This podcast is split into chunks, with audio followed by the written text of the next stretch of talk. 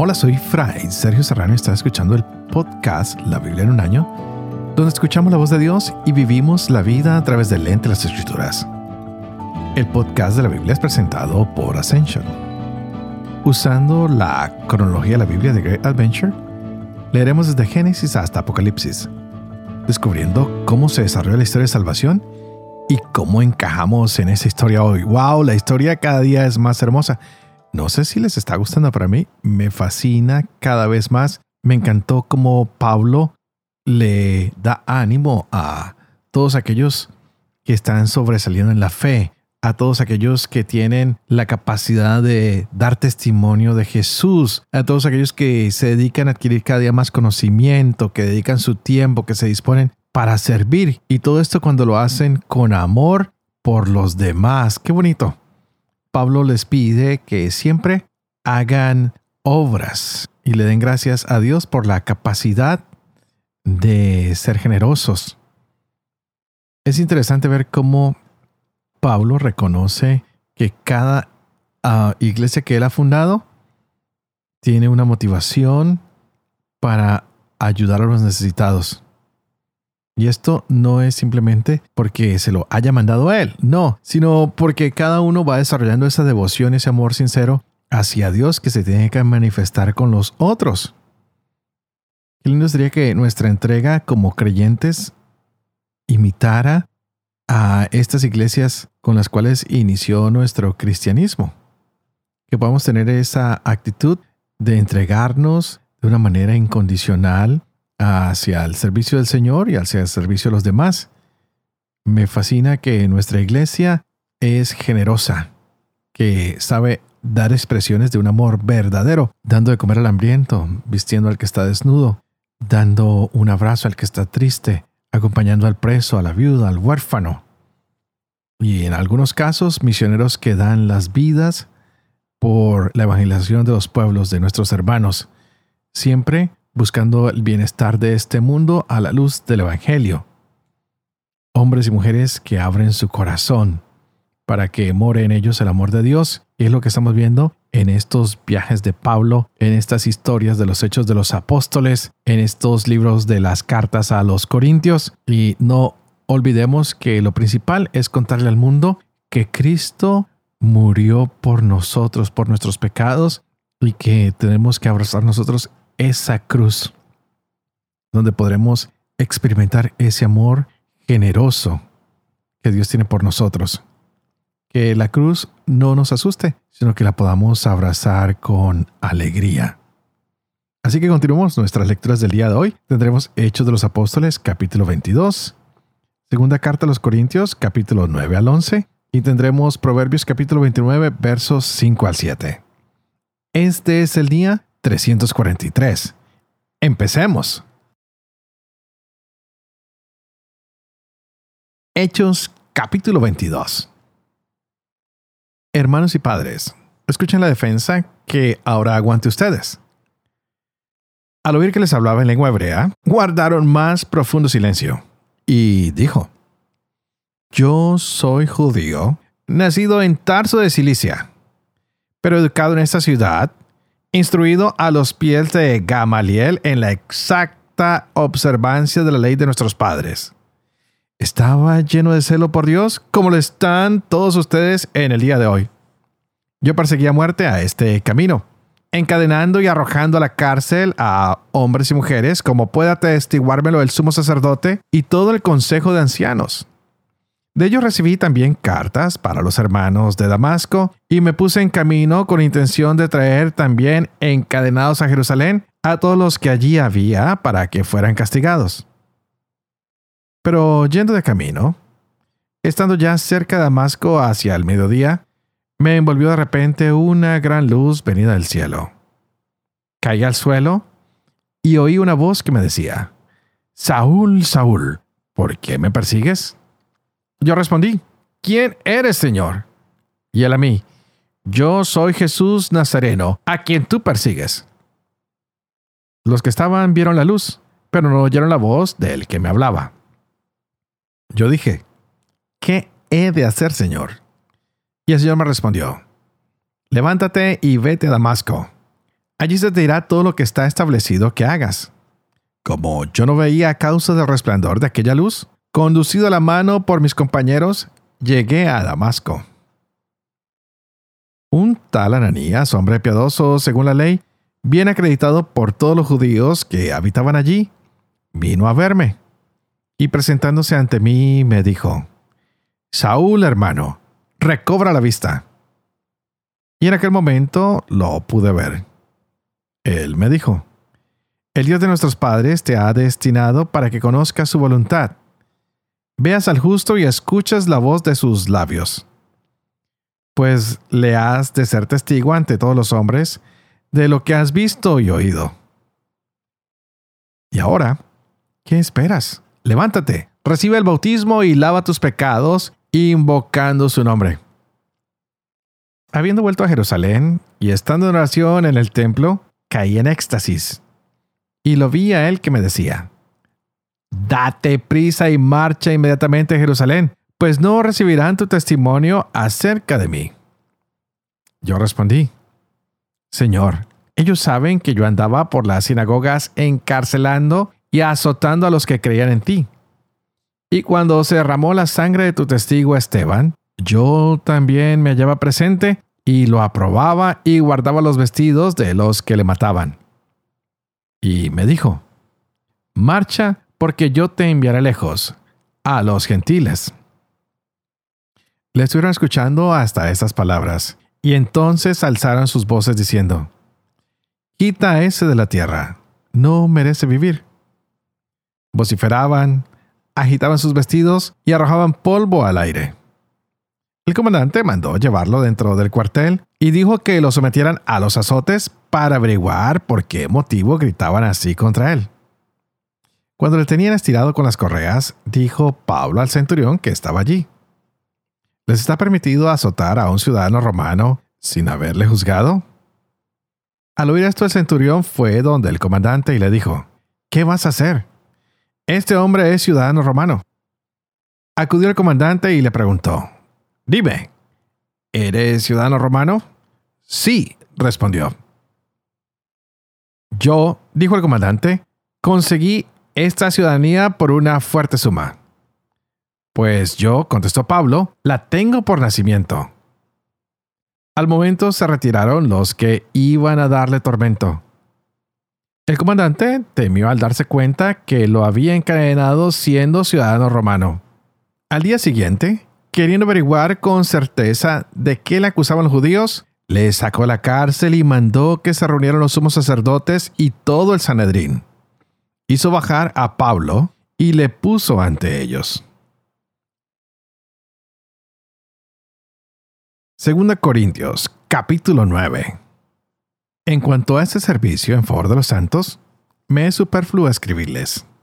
Conozco en efecto su prontitud de ánimo, de la que me glorío ante los macedonios diciéndoles que Acaya está preparada desde el año pasado y su celo ha estimulado a muchísimos.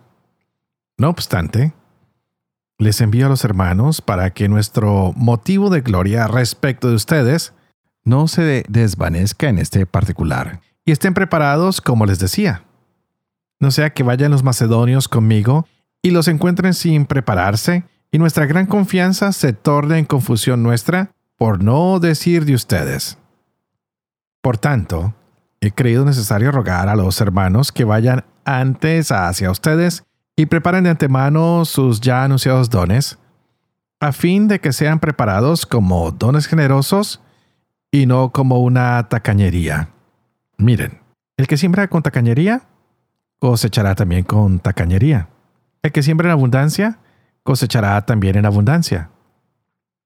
Cada cual dé según el dictamen de su corazón, no de mala gana ni forzado, pues Dios ama al que da con alegría. Y poderoso es Dios para colmarlos de toda gracia, a fin de que, teniendo siempre y en todo lo necesario, tengan aún sobrante para toda obra buena como está escrito. Repartió, dio a los pobres, su justicia permanece eternamente. Aquel que provee de simiente al sembrador y de pan para su alimento, proveerá y multiplicará su sementera y aumentará los frutos de su justicia.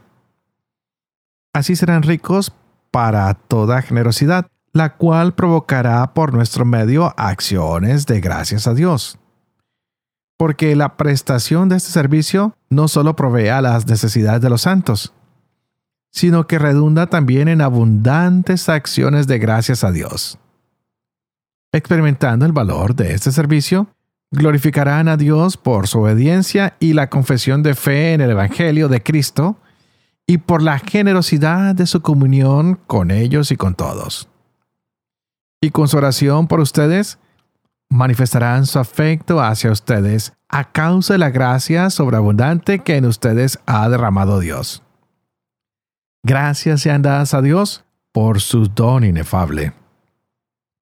Soy yo, Pablo, en persona quien le suplica por la mansedumbre y la benignidad de Cristo, yo tan humilde cara a cara entre ustedes y tan atrevido con ustedes desde lejos, les ruego que no tenga que mostrarme atrevido en presencia suya con esa audacia con que pienso atreverme contra algunos que consideran procedemos según la carne.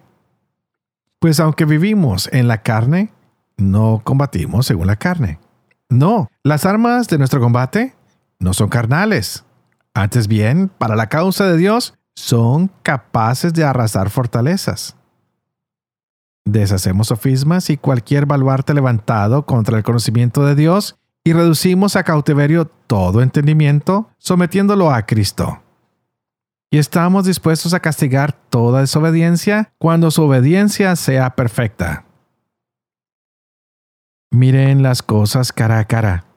Si alguien cree ser de Cristo, considere una vez más dentro de sí mismo esto.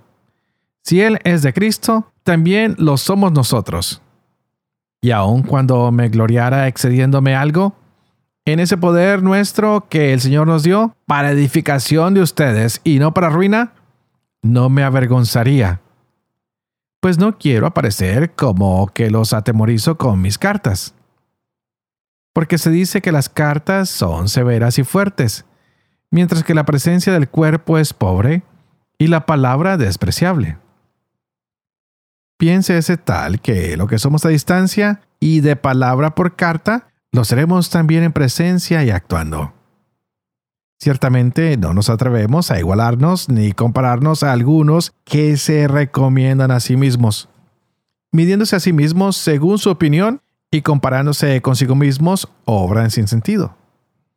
Nosotros, en cambio, no nos gloriamos desmesuradamente, sino según la norma que Dios mismo nos ha asignado como medida al hacernos llegar también hasta ustedes. Porque no traspasamos los límites debidos como sería si no hubiéramos llegado hasta ustedes. Hasta ustedes hemos llegado con el Evangelio de Cristo. No nos gloriamos desmesuradamente a costa de los trabajos de los demás, sino que esperamos mediante el progreso de su fe engrandecernos cada vez más en ustedes conforme a nuestra norma, extendiendo el Evangelio más allá de ustedes en lugar de gloriarnos en territorio ajeno por trabajos ya realizados. El que se gloríe, gloríese en el Señor, que no es aprobado el que a sí mismo se recomienda, sino aquel a quien el Señor recomienda. Ojalá pudieran soportar un poco mi locura. Sí que me la soportan. Celoso estoy de ustedes con celos de Dios, pues los tengo desposados con un solo esposo para presentarlos cual casta virgen a Cristo. Pero temo que al igual que la serpiente engañó a Eva con su astucia, se pervierten sus mentes apartándose de la sinceridad con Cristo. Pues cualquiera que se presente predicando otro Jesús del que les prediqué, y les proponga recibir un espíritu diferente del que recibieron, y un evangelio diferente del que han abrazado, lo toleran tan tranquilos. Sin embargo, no me juzgo en nada inferior a esos superapóstoles. Pues si carezco de elocuencia, no así de ciencia que en todo y en presencia de todos se lo hemos demostrado. ¿Acaso tendré yo culpa porque me abajé a mí mismo para ensalzarlos a ustedes, anunciándoles gratuitamente el Evangelio de Dios? A otras iglesias despojé, recibiendo de ellas con qué vivir para servirles. Y estando entre ustedes y necesitado, no fui gravoso a nadie.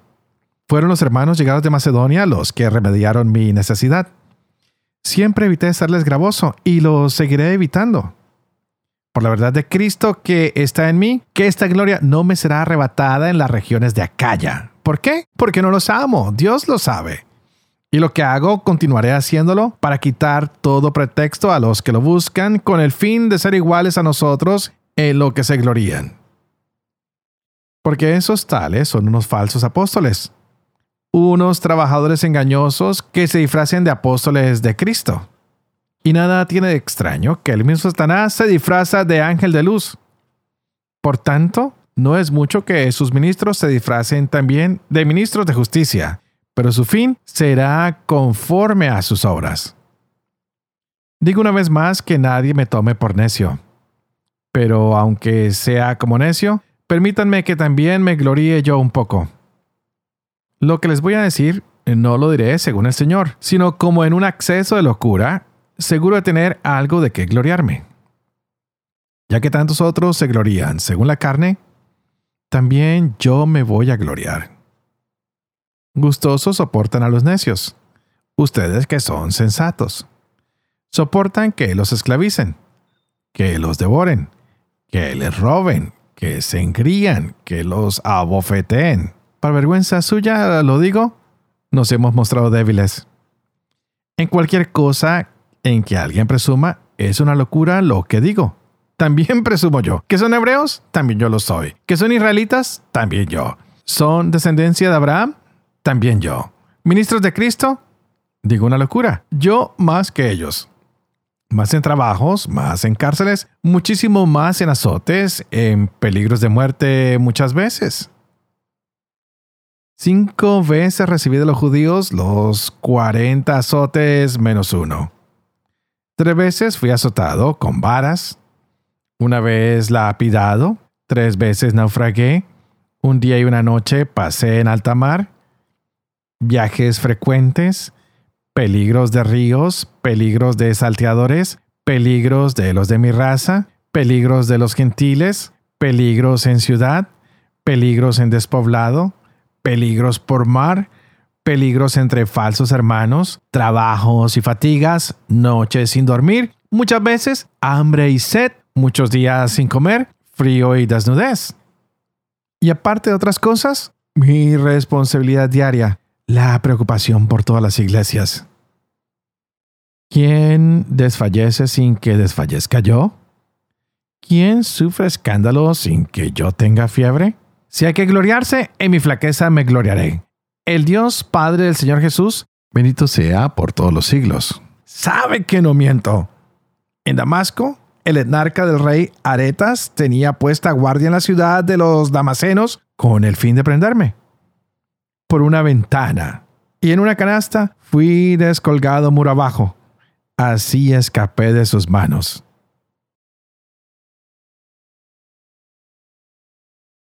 Proverbios capítulo 29, versos 5 al 7. El hombre que adula a su prójimo tiende una trampa ante sus pies. El pecado del malvado es su trampa. El justo da gritos de alegría. El justo reconoce los derechos del pobre. El malvado es incapaz de conocerlos.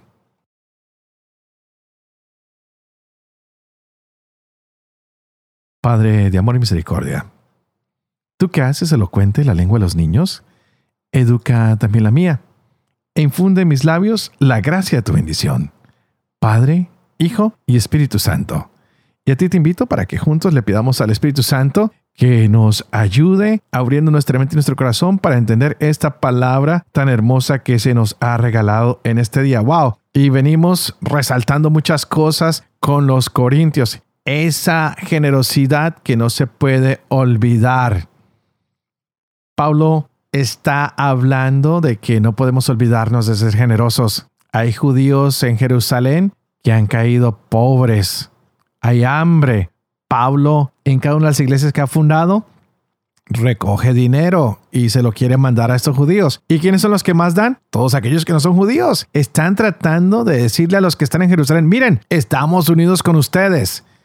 Vamos a apoyarlos. Los corintios son los únicos que no se muestran generosos. Y Pablo parece que está incómodo. Y para él esto es señal que los corintios no han sido tocados por el Señor y por eso no son capaces de ser generosos. Y le recuerda que Jesús, siendo rico, se hizo pobre por amor para que a través de la pobreza que él ha tenido, todos nosotros seamos ricos, seamos poseedores del reino que él nos ha traído.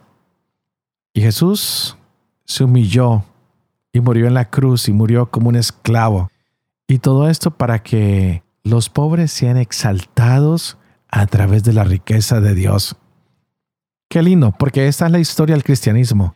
Cómo nosotros podemos ser transformados por Cristo para ser generosos, para compartir nuestro tiempo, nuestro talento, nuestro tesoro. Y los corintios siguen en conflicto con Pablo. Y Jesús debe ser el centro. Por eso hoy Pablo les dice, vea, no se confíen de los que ustedes llaman superapóstoles. Ellos están autopromocionándose, ellos no tienen las credenciales, no tienen las obras que yo he hecho, no tienen los golpes que yo he recibido, no tienen el sufrimiento que yo he pasado por llevar el reino adelante.